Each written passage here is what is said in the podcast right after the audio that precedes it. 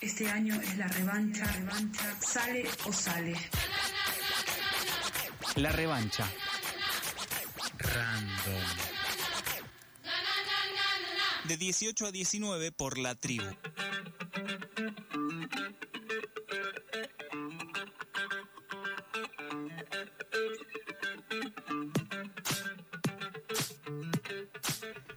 Volvemos al aire de FM La Tribu, estás escuchando la revancha random en su apertura de la temporada 2023.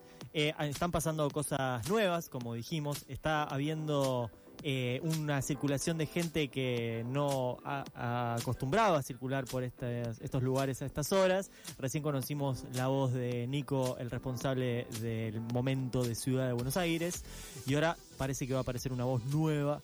Eh, Lucila, no sé, contame vos. ¿Qué va a pasar en este momento? Bueno, viste que decíamos al principio del programa que eh, una costumbre de, de la revancha random es que nos decimos que somos la revancha docente.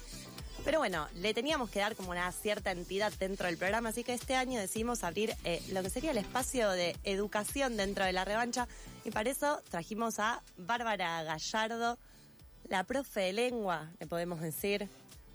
Contanos vos, Barbie. ¿Cómo andan, chicos? ¿Todo bien? Bienvenida Barbie a la revancha random. Todo bien, gracias por invitarme. Eh, la verdad es que les decía, tengo que hacer un par de salvedades. Yo hace años que no veía la tribu físicamente. O sea, Y ha, ha cambiado mucho. estoy en shock. Y además, siempre estuve del otro lado, haciendo otras tareas en la radio. Vuelvo a mi primer amor, que es la radio, pero del lado del micrófono. O sea, no, no estoy dimensionando la...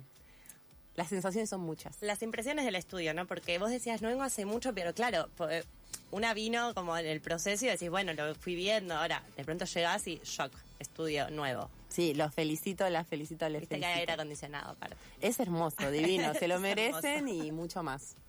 Felicitaciones a la tribu. Bueno, Barbie, pero contanos, a ver, yo decía recién eh, que eras profe de lengua, habitas las escuelas desde distintos lugares. Así es. Hace más de 10 años que soy docente en la ciudad de Buenos Aires. No sé si para bien o para mal. Eh, trabajé muchos años como facilitadora pedagógica, que es como una tarea un poco más ligada a la tecnología. Y ahora soy profesora de lengua y literatura en dos escuelas de Lugano. Buenísimo, Barbie. ¿Y qué nos trajiste hoy? O sea, este espacio se va a proponer reflexionar sobre cuestiones de educación, un poquito más allá de la indignación, digamos, pero desde distintos puntos de vista. Soy una persona que se indigna mucho en redes. Voy a tratar de no hacer Te lo vamos- mismo acá. Te vamos a moderar. Pero Está está, bien. bien. que te indignes igual. No, digamos, cuando pensamos por dónde entrarle al tema educativo es difícil porque tiene muchísimas aristas. Lo que se nos ocurrió, ahí charlando con Lu un poco, era que estaba en redes, en auge, ahora estamos con el problema del aire acondicionado que no existe y el calor que nos estamos muriendo y de la paritaria que es la más baja del mundo, digamos. Eso era evidente que podía ser un tema. Pero un tema que me pareció interesante, que se trabajó un poco, que se estuvo hablando mucho, fue el tema del último primer día, pero no desde el lugar de que es el último primer día, que ya lo escucharon todos, sino un poco pensar qué síntoma, de qué es síntoma ese, ese malestar respecto al, al primer día, último primer día. Igual, a mí me gustaría eh, encuadrar cuándo arranca el último primer día, más o menos, en qué año, porque o No, sea, no. igual entre nosotros lo podemos pensar, ¿eh? No- Ni idea. Lo que yo pude rescatar de uno de los documentos que encontré es que tiene varios años y que arrancó en las provincias del oeste, dice acá, y que se trasladó a la provincia de Buenos Aires. Yo dije, ¿cuáles son las provincias del oeste? Primera pregunta. Nunca vi a alguien que se refiera así. Nunca, jamás. El lejano oeste de la Argentina. Claro, como- Ok, pero bueno, no más de 10 años. ponele. No, a ver, tenemos que hacer memoria. Nosotros no tuvimos No, último ninguno. primer día, ya somos gente Ninguno. mayor, Sí. eh, Pero no tan mayor. no tan mayor. Eh, pero sí tomó mucha fuerza en los últimos años ya como un producto muy comercial, de mucho consumo, en el cual implica casi como una fiesta de 15 de, de- de los egresados, de las egresadas. Y, implica muchísimo dinero también invertido por parte de las familias y muchísimo tiempo. Eh, los chicos lo preparan desde cuarto año para quinto o de quinto para sexto y están con todas las energías puestas en este festejo que se supone que tiene que ver con una especie de vuelta olímpica, pero no como siempre fue al final el, del año, cuando egresás, sino cuando empezás el año. Así que bueno, con, con esperanza de que van a terminar, eso es bueno.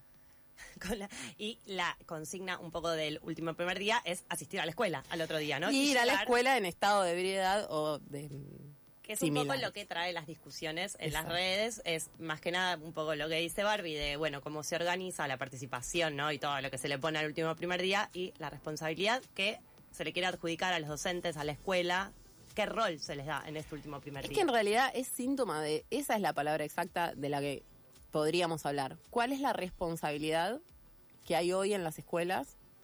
La responsabilidad docente, la responsabilidad familiar y la responsabilidad de los pibes. Eh, que creo que es una palabra que en general nos queda incómodos. Y, y un poquito eso yo venía a traer, ¿no?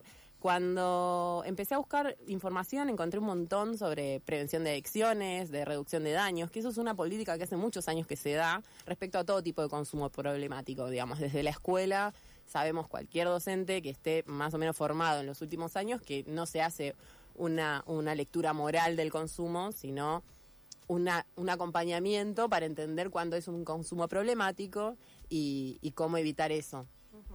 Y creo que desde ese lado había un montón de cosas que se dijeron que estaban bien desde los ministerios, pero desde el otro lado había como un miedo a decir que no estaba tan bueno tener a los pibes ahí en pedo. O sea, como que está mal visto desde cierto grupo, ¿no? Obviamente siempre hay alguien en redes que dice, ah, métanlos todos presos. Pero desde el sentido más común del docente preocupado por el, por el alumno es como, y desde los ministerios, era como, en ningún momento de los documentos se decía que eso estaba mal, o que Hay no como un bien. pecado de progresía en todo eso. No lo dije yo, lo dijo Blas. Eh, un poco creo que sí, pero otro poco tiene que ver con la formación docente en los últimos años, creo yo. Estamos muy formados para, para los contenidos, pero desde el nivel secundario, que es donde sucede esto, igual empie- empezó a pasar ya en los jardines y en primaria, sin alcohol claramente, pero hacen la fiesta. pero hacen la fiesta. Tiene que ver con no querer eh, asumir un rol de cuidado, ¿no? Que quizás las maestras de primaria y de inicial lo tienen un poco más aceitado, de que parte de su tarea es el cuidado de- del, del sujeto que se está educando.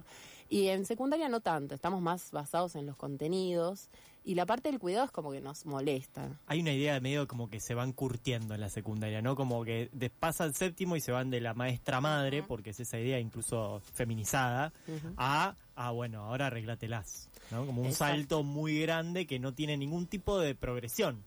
Tal cual.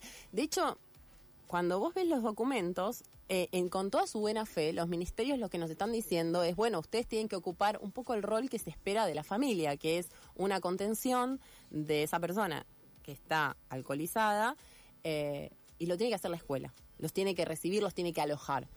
Y ahí es cuando empieza el ruido, ¿no? A decir la escuela, ¿hasta dónde puede alojar cualquier tipo de situación? ¿En qué momento los docentes pasamos a ser también los referentes socioafectivos de esos chicos? La verdad es que hace mucho tiempo que nos pasa con distintas cir- circunstancias, pero que en general aparecen como emergentes, como decir, bueno, tuvimos esta situación de violencia, tuvimos esta situación de consumo problemático en el aula o en el baño, o vino alguien eh, drogado, bueno, eso siempre pasó. Lo que pasa es que ahora está organizado. Y no solo está organizado desde los pibes. Lo que más llamaba la atención es que ya no es desde una autonomía adolescente de rebelarse, sino que está institucionalizado, lo organizan los propios padres y madres, arman el cotillón, compran el alcohol, que ellos está prohibido que compren por la edad de los chicos. Entonces ahí, ahí hay un adulto que empieza a tener un rol muy desdibujado o muy diferente del que nosotros podíamos suponer, digamos. Y creo que lo que mientras hacía la columna empecé a pensar es que, claro, el problema es que los adultos ahora somos nosotros. y quizás no estamos ocupando ese lugar. Somos adultos que no, ju- no juegan el mismo juego que jugaban nuestros abuelos o padres. Y, y hay un par de teóricos, digamos, que trabajaron esto un montón y que no son en general santos de devoción de nadie. Uno de ellos es Mariano Narodowski, que fue ministro de Educación de la ciudad y por eso también se, se liga a no querer ser leído, porque fue parte de la gestión macrista. Pero que me parece que tiene un libro que es muy, eh, muy vigente, que es Un mundo sin adultos. Y él plantea en el 99, esto que les traje, que si me dejan les leo un mini pedacito, que dice, ante estos chicos se encuentran unos adultos desorientados, desesperados por aquella época en la que ellos eran el centro.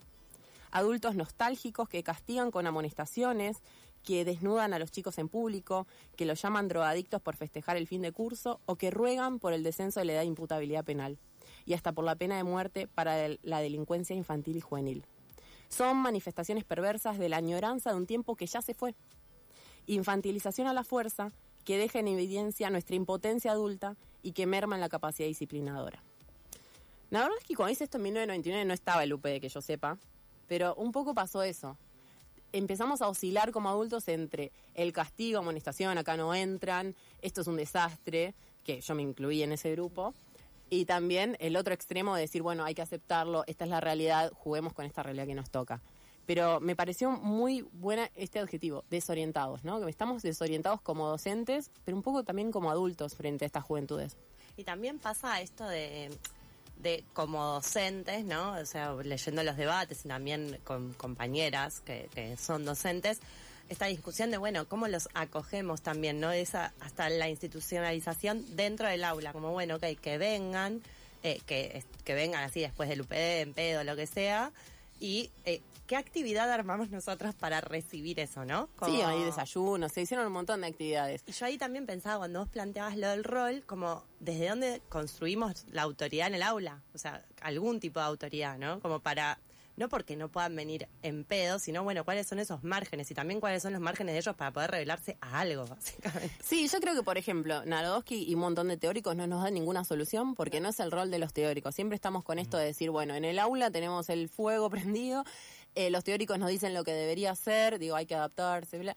Y en el medio, ¿qué pasa? Bueno, el rol docente tiene ese oficio, que es cómo adapto esto que está pasando a mi realidad áulica para que suceda un proceso de aprendizaje. Digo, porque al fin y al cabo es lo que tiene que suceder. Claramente con una persona alcoholizada no vas a poder hacer mucho proceso de contenidos, pero sí por ahí puedes trabajar otras cosas.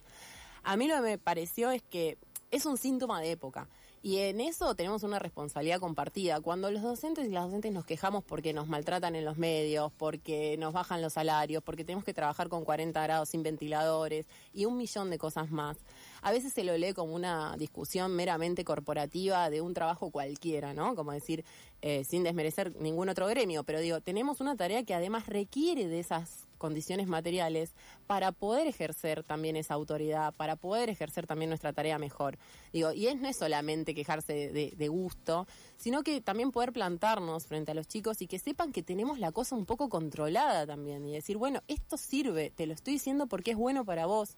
Y ese diálogo intergeneracional se rompe en el momento en que desde todas las aristas de la sociedad se dice que el docente no sirve para nada, que son vagos, que somos inútiles, que hacemos esto por fracasados. Entonces, y estoy nombrando citas textuales. Eh, ese, esa es la tarea que tenemos, y yo diría ya socialmente, de reconstruir ese vínculo intergeneracional, de plantarnos como adultos que los quieren cuidar y que les estamos mo- mostrando un camino posible, que estamos seguros que es mejor para ellos y más sano. Y a veces nos cuesta mucho aceptar eso, que nosotros sabemos qué es lo que está bien o qué es lo que pensamos que está bien y nos ponemos en este lugar quizás un poco de falsa progresía de no querer jugárnosla. Bárbara Gallardo, nuestra eh, columnista de educación, te estaremos recibiendo ya aquí una vez por mes. Eh, esta vez a propósito del UPD, como excusa un poco para hablar del, rol de los docentes, de nuestra construcción eh, áulica como adultos.